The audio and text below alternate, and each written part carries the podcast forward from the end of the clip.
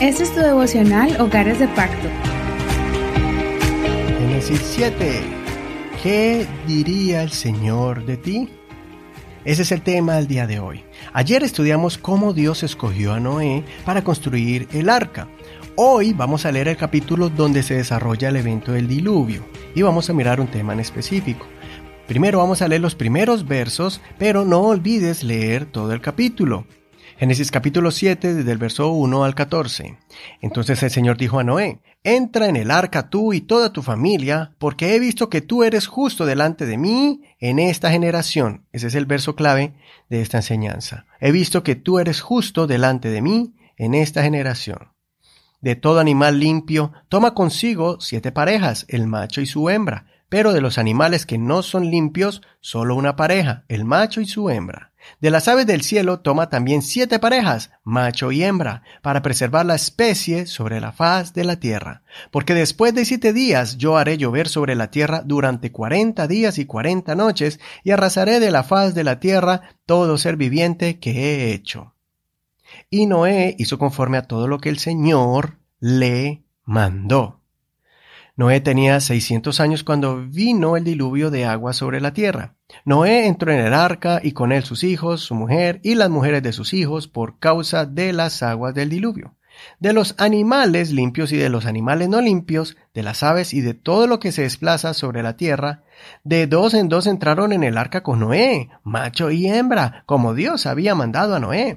Y sucedió que a los siete días vinieron sobre la tierra las aguas del diluvio el día 17 del mes segundo del año 600 de la vida de Noé, en este día fueron rotas todas las fuentes del gran océano y fueron abiertas las ventanas de los cielos. Y hubo lluvia sobre la tierra durante cuarenta días y cuarenta noches. Y en ese mismo día entraron en el arca Noé, sus hijos, Sem, Cam y Jafet, la mujer de Noé y las tres mujeres de sus hijos con ellos. Entraron ellos y todos los animales según su especie, todos los animales domésticos según su especie, todos los animales que se desplazan sobre la tierra según su especie, todas las aves según su especie y todo pájaro, todo lo que tiene alas. Hasta aquí la lectura. ¡Qué evento tan impresionante! Anteriormente existían muchas historias en diferentes culturas acerca del diluvio, pero ahora con la ciencia se ha demostrado que hubo este evento en la Tierra, que ocurrió un gran diluvio y se ha comprobado cuando los arqueólogos y geólogos han estudiado la superficie de la Tierra, la frase que quiero que aprendamos hoy y analicemos está en el verso 1, donde Dios habla con Noé y lo confirma como un hombre que ha agradado a Dios en medio de su generación. Esta declaración de Dios hacia un ser humano es grandiosa. Imagínate que Dios, después de haber sufrido, mirando a la humanidad caer de forma desenfrenada en el abismo de la maldad y el pecado, destruyéndose entre ellos mismos y sin importarle ofender al Creador, el Señor se contenta, se alegra de haber encontrado a un solo ser humano que se había guardado él y había guardado su familia de mezclarse con esos malos hábitos y acciones que todo el mundo practicaba. Esto realmente toma mucho esfuerzo y voluntad humana. Podemos deducir que Noé se había propuesto vivir en integridad y justicia. Noé sabía que su padre lo había visto como alguien especial, por eso él siguió los pasos de su antepasado Enoch y fue en contra de toda corriente de filosofías y prácticas humanas. No se amoldó a las costumbres mundanas que se practicaban en su tiempo, ni siguió el camino de sus vecinos.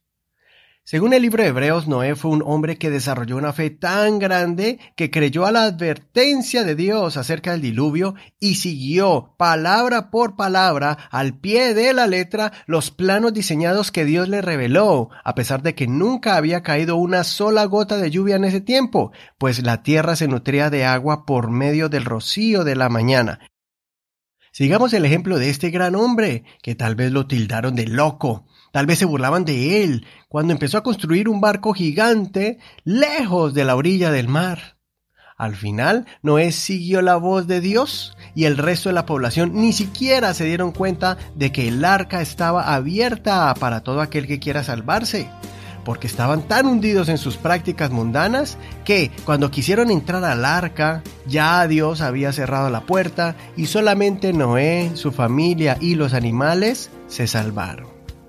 Preguntémonos hoy, si el Señor nos mirara, ¿qué diría de nosotros? ¿Miraría que somos justos o injustos? ¿Que vivimos en integridad o apariencias? Hasta aquí la reflexión de hoy. Ahora pasemos a otra sección y la hemos llamado Escudriñemos. Lee el verso 1 y el verso 5. Después quita el nombre de Noé y pon allí tu nombre en estos dos versos.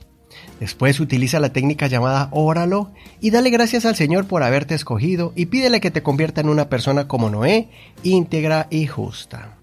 Ora estos dos versos con tu nombre por la fe y el Señor concederá las peticiones de tu corazón.